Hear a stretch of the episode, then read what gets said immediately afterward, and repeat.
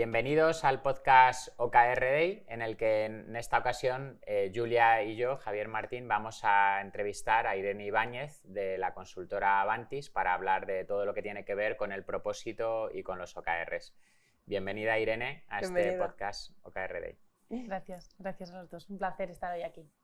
Bueno, pues en primer lugar eh, nos gustaría que te presentes, que nos cuentes a qué te dedicas y también cómo conociste este tema de los OKRs. Bueno, pues yo soy Irene Ibáñez, soy co-CEO de, como bien decía Javier, de, Avantis, una consultora que nos dedicamos a la transformación cultural.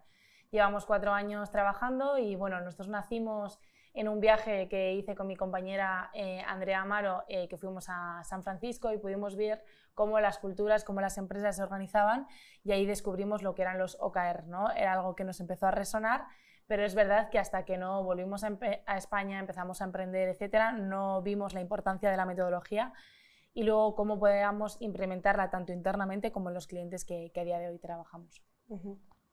Muy bien, y bueno, vamos a hablar sobre todo de vuestra especialidad, de tu especialidad, el tema del propósito. Y bueno, primero que nos cuentes qué es el propósito y luego qué tiene que ver con los OKRs. Vale, bueno, pues al final, como bien introducía anteriormente, nosotros nos dedicamos a la transformación cultural. Entonces, para que haya cultura debe haber propósito, porque el, propósito es la razón de ser de cualquier compañía o de cualquier persona, que responde muy fácilmente a la pregunta ¿para qué existe? ¿no? ¿Para qué existe Irene? ¿Para qué nace Irene? ¿O para qué nace Avantis en este caso? ¿no? Entonces, al final el propósito es lo que hace que una cultura pues al final nazca ¿no? y luego se pueda contagiar tanto internamente como externamente.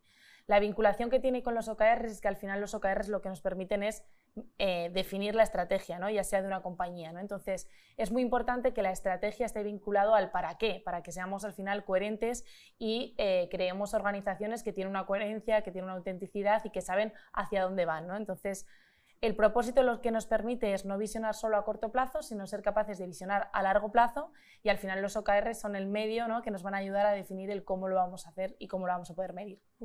Ya, sí, es muy interesante. ¿Y cómo, cómo hacéis para ayudar un poco a las empresas ¿no? a, trabajar el propósito? ¿no? Me imagino que lo hacéis siempre a través de OKRs o también igual hay que buscar alguna otra forma que se adapte también a empresas que no conozcan la metodología. ¿no? ¿Cómo, ¿Cómo ayudáis a introducir a las empresas al propósito?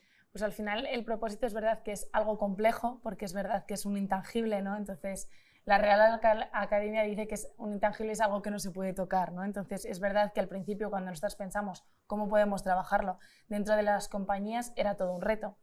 Entonces, lo primero es decir que el propósito eh, se descubre, es decir, no es algo que ahora de repente mm, empezamos a hacer un brainstorming y digamos, este es el propósito lo pintamos la pared. No, nosotros nos, distanciamos de eso porque creemos que el propósito no es un ejercicio de comunicación, sino un ejercicio al final de transformación y hay que hacerlo internamente tanto con ese CEO que ha hecho nacer la organización como con los propios empleados que son quienes la sienten en el día a día. Entonces, nosotros cómo lo hacemos, es verdad que hay diferentes procesos, es decir, por un lado puede ser que una compañía ya tenga un propósito, pero por el contexto o por la trayectoria hacia donde va cree que debe reformularlo porque se ha dado cuenta de que no era del todo coherente y no está del todo alineado, entonces es un proceso de descubrimiento donde trabajamos internamente con la compañía.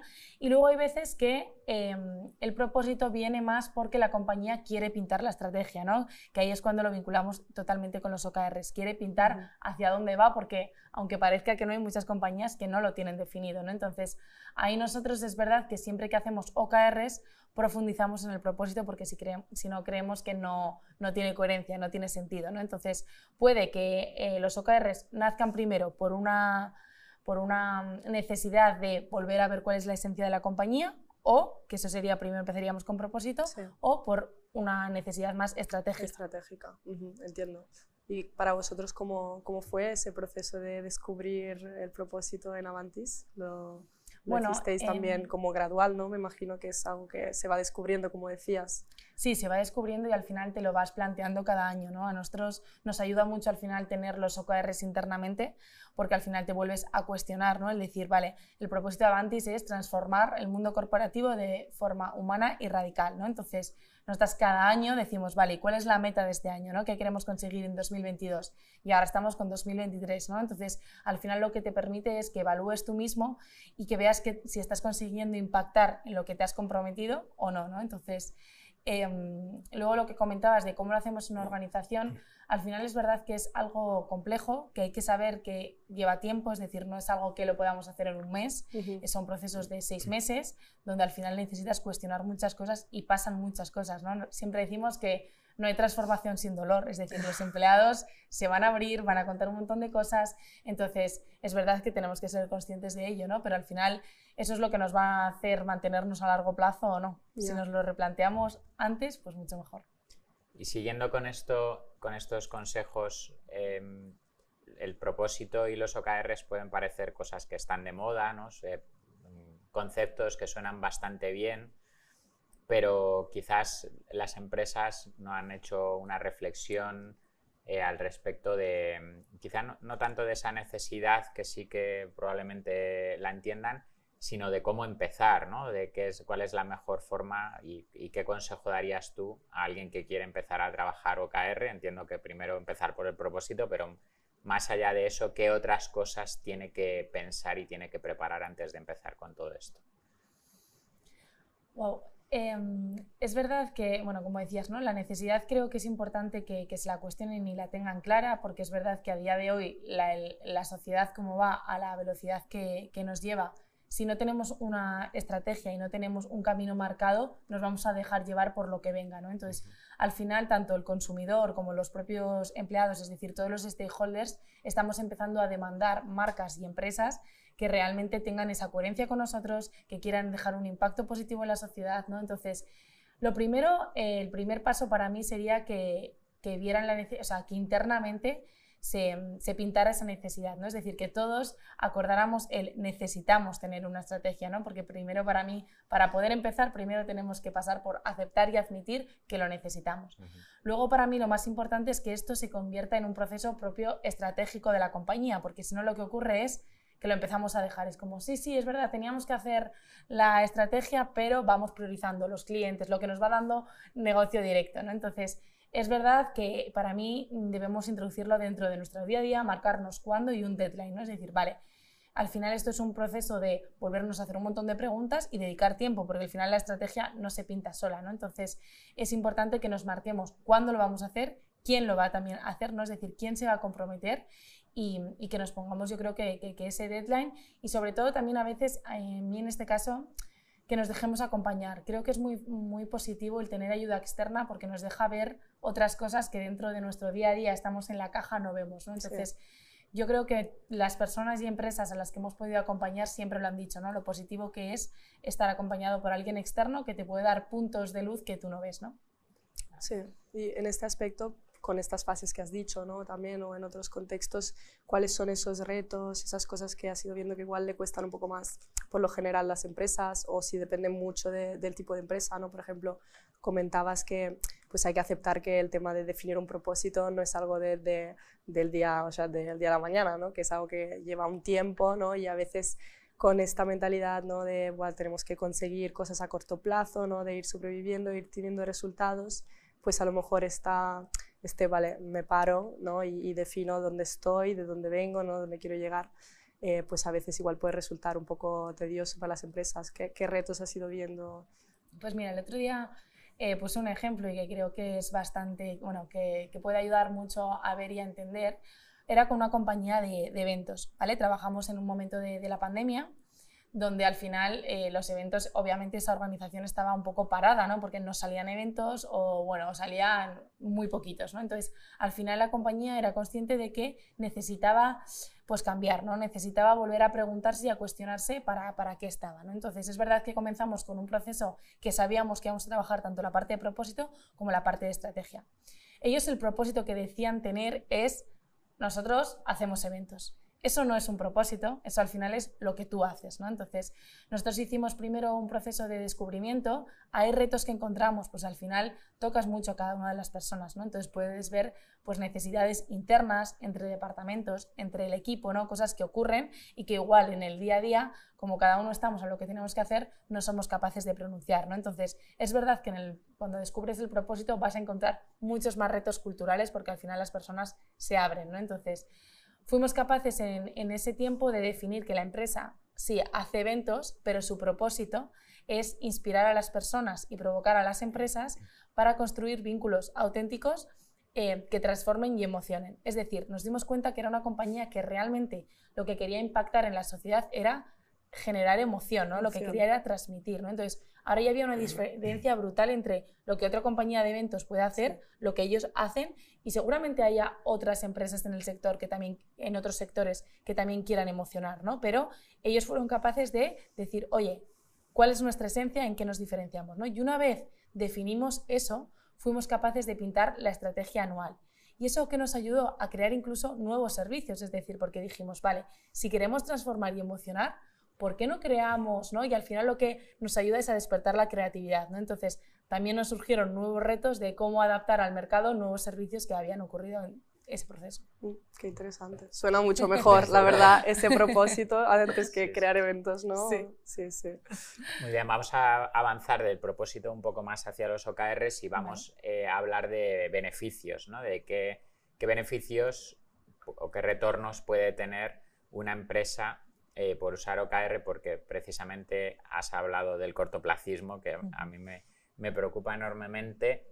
Eh, pero por otro lado, mm, cuando decías dejarse asesorar, claro, externamente, vosotras no tenéis esa urgencia del cortoplacismo porque no estáis dentro de la empresa y correspondientemente os podéis permitir hablar de cosas más a largo plazo. ¿no? vamos a intentar que los OKRs no parezca que es dentro de muchos años, pero qué beneficios a medio o largo plazo se pueden obtener por utilizar OKR dentro de una organización?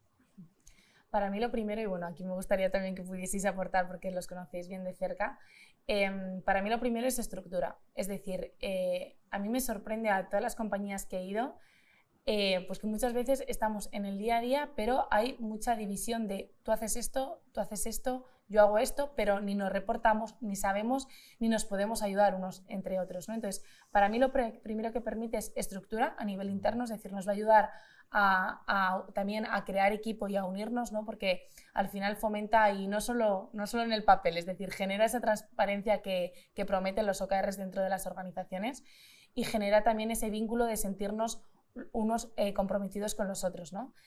También creo que, ayuda a, pasar un poco del estado a veces de una persona de la queja, de me estoy quejando, no llego, a tomar responsabilidad y decir, vale, no estoy llegando a esto, a esto sí, ¿cómo podemos hacerlo? ¿no? Al final lo que ayuda es, como digo, un poco a, unirnos como organización, a comprometernos todos a lo mismo y sobre todo también, como bien decías, en el corto plazo nos ayuda a priorizar y saber a lo que no llegamos, porque es verdad que los OKRs permiten visionar a largo plazo, pero también permiten visionar a corto y saber a qué vamos a llegar y a qué no, ¿no? Porque a veces cuando no tenemos eso pintado, hacemos suposiciones y estamos un poco en esa, bueno, incertidumbre de llegaremos, no llegaremos. Y los OKRs al final lo que te permiten es decir, oye, adelantarte y decir, oye, que no vamos a llegar a lo que nos habíamos comprometido en febrero, pero me adelanto hoy, ¿no? En diciembre, en noviembre, ¿no? Entonces, tengo margen de maniobra.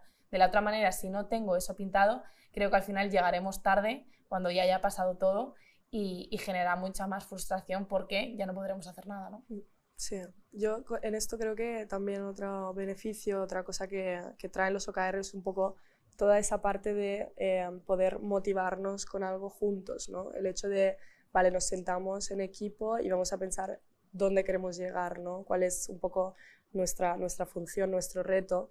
Y eso, pues yo creo que genera muchísima motivación porque es como, vale, estoy diseñando algo para, para la empresa, pero también para mí, ¿no? desde lo que yo puedo aportar. Y yo creo que eso pues, es muy poderoso porque muchas veces entramos en las empresas y nos dicen lo que tenemos que hacer, ¿no?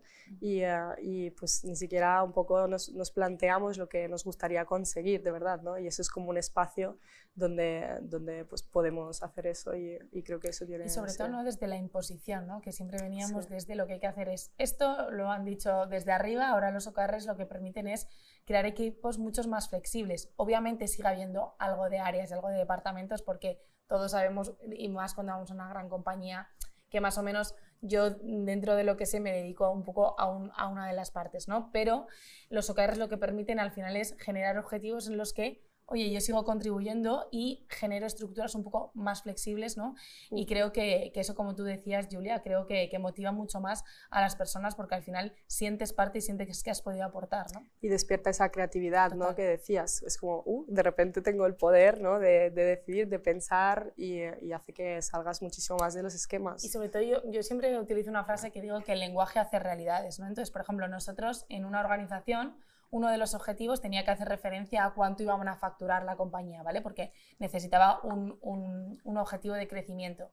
Al final, en ese momento, nosotros nos dimos cuenta que a ellos no les motivaba tanto la parte de facturar X cantidad, les motivaba más la parte de decir, oye, mantenernos como equipo, las personas que somos, e incluso aumentar, y luego tendría un KR en el cómo que diría que habría que facturar eso, ¿no?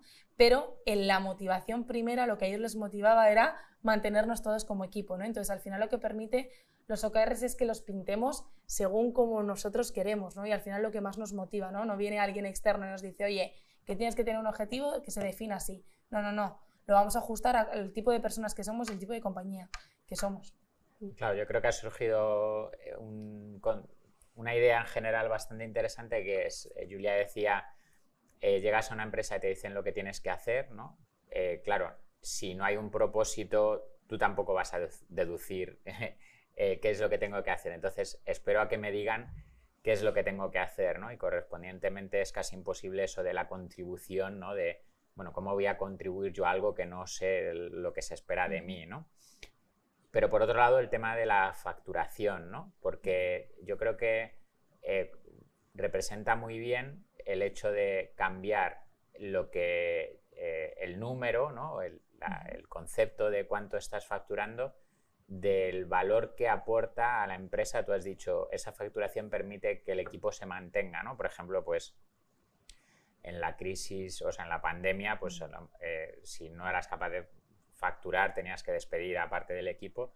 Entonces, eh, yo creo que es un buen ejemplo de lo que representa la facturación, ¿no? pero que en otros casos puede ser lo que representa en cuanto al servicio que estás prestando al cliente. ¿no? Entonces, eh, a mí lo que me cuesta más ver es, eh, analizamos estas situaciones, las entendemos, pero realmente el propósito es lo que inspira o lo que eh, hace que esto se mueva, ¿no? O sea, el, hecho de que la gente entienda por qué hace las cosas, que la empresa entienda cuál es el valor que está aportando al mercado, o sea, eh, es directo, ¿no? Tienes un propósito, inmediatamente eso se traduce en esa acción, aunque pongas entre medias los OKRs, pero quizás a lo mejor hay que trabajar más la mentalidad, ¿no? O otra serie, bueno, tú has dicho una cosa muy importante, ¿no? Lo que el, lenguaje, ¿no? el valor que tiene el lenguaje. ¿no? Entonces, vale, la mentalidad, el lenguaje, eh, qué otras cosas hacen que, que todo esto materialice, ¿no? que, que tome forma.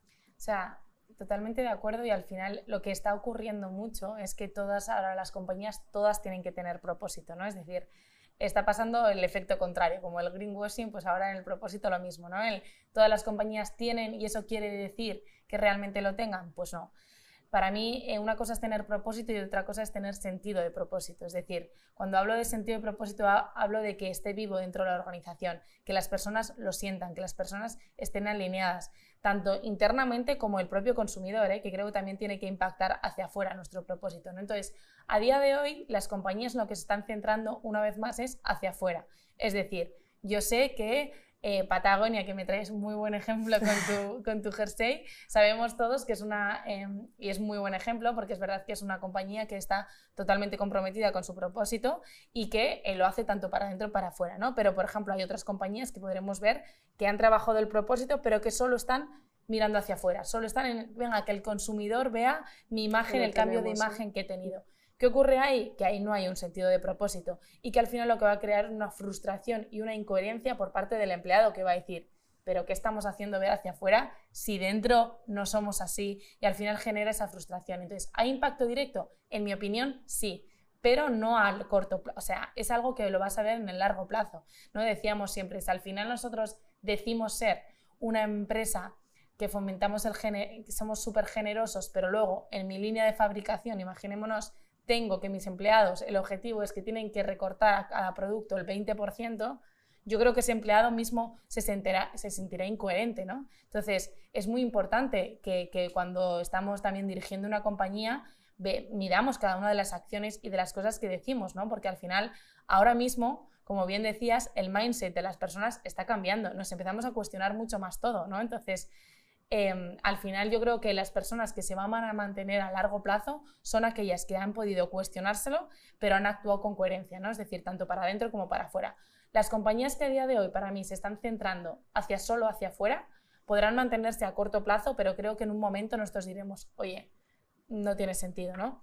Y como el otro día en el curso que estábamos haciendo, es verdad que también tenemos impulsos, es decir, obviamente Em, no voy a decir aquí nombres de marcas, pero todos sabemos que hay marcas y empresas que son incoherentes y a veces las consumimos, ¿no? Entonces, por eso siguen generando, porque ahora mismo se están fomentando de esos impulsos del consumidor aleatorios, ¿no? Pero no nos debemos centrar en eso y poner foco solo en eso, ¿no? Vayamos a los ejemplos positivos, vayamos a un Patagonia que podemos ver que, oye, se ha comprometido con salvar el planeta y lo está haciendo con sus productos y con las decisiones que toma internamente, pues bueno, no he podido hablar con ningún empleado, pero espero que, sea así, ¿no? Y si no, por lo menos, como decíamos también en el curso el otro día, pasemos a cuestionárnoslo, pasemos a cuando miremos a una compañía decir, oye, ¿realmente está queriendo aportar algo a la sociedad? Sí, internamente lo estará haciendo, es decir, los empleados lo estarán viviendo, pues oye, preguntémoslo y cuestionémoslo.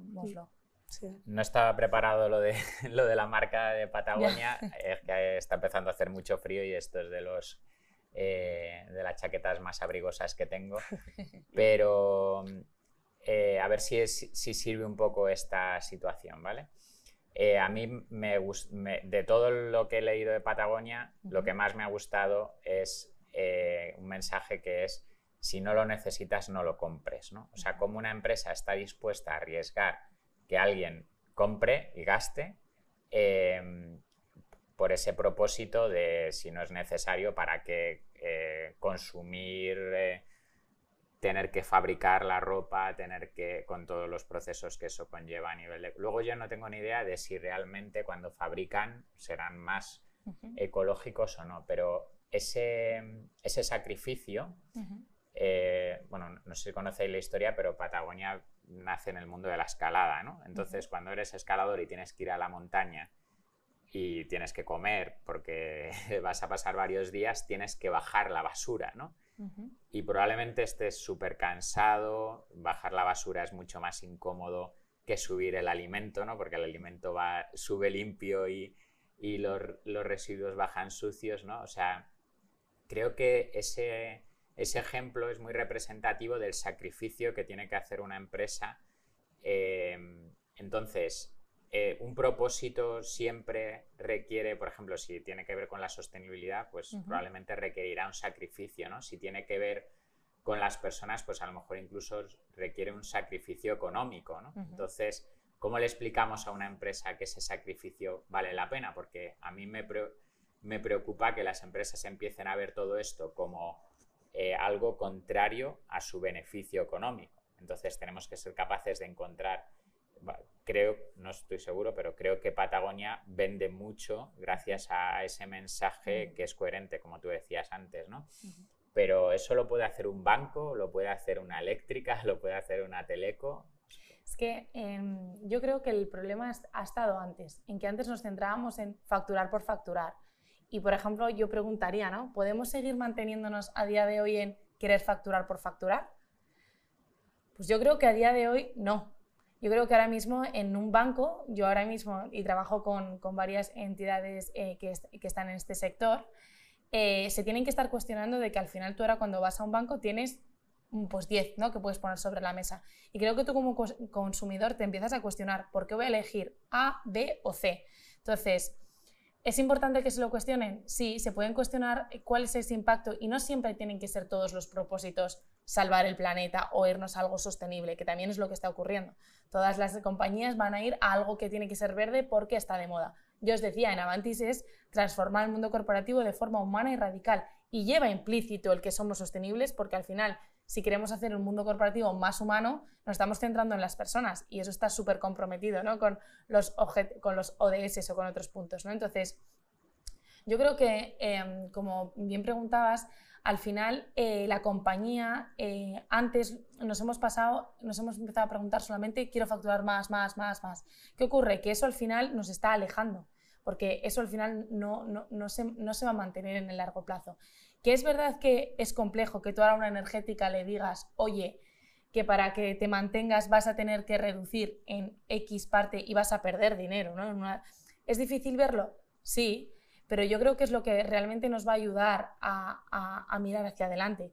Y creo que al final todos como sociedad nos tenemos que comprometer con algo. ¿no? Entonces, un banco se deberá comprometer a que sabemos la trayectoria de dónde venimos, de cómo los bancos han tenido el efecto que han tenido en las personas. ¿no? A día de hoy, o a mí un banco me explica muy bien las cosas o yo parto desde la desconfianza. Entonces ellos saben que tienen que cambiar el ejercicio, que tienen que comprometerse y que tienes desde la coherencia, porque si no, mm, ahora mismo nosotros, si un día un banco a nosotros nos miente o, hay algo que no nos gusta, pierde total, nos pierde totalmente como clientes. Entonces yo creo que también él se debería preguntar, si no me comprometo a ese largo plazo y soy coherente en mi día a día, voy a perder mucho más que lo que me habría podido poner en un propio OKR como facturar, ¿no? Claro, sí. Ahí yo creo que es un muy buen ejemplo justamente el sector de, de los bancos o de las aseguradoras, por ejemplo, que al final es un tipo de servicio que nos impacta mucho ¿no? y que al final es, tenemos que confiar plenamente ¿no? en la empresa y, y, cuanto más pues, conozcamos de la empresa o más cercana